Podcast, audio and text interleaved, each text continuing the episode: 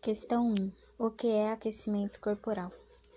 Aquecimento corporal é preparar o organismo para o esporte, seja em treinamento, na competição ou no lazer. Ele visa obter o estado ideal psíquico e físico e preparação para os movimentos e principalmente prevenir as lesões. Questão 2. Importância do aquecimento corporal.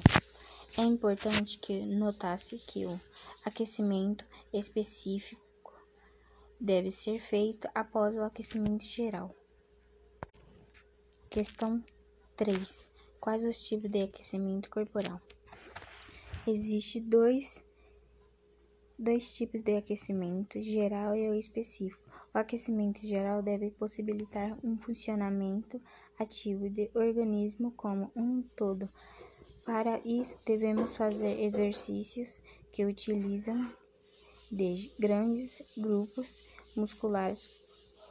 Correr é um bom exemplo.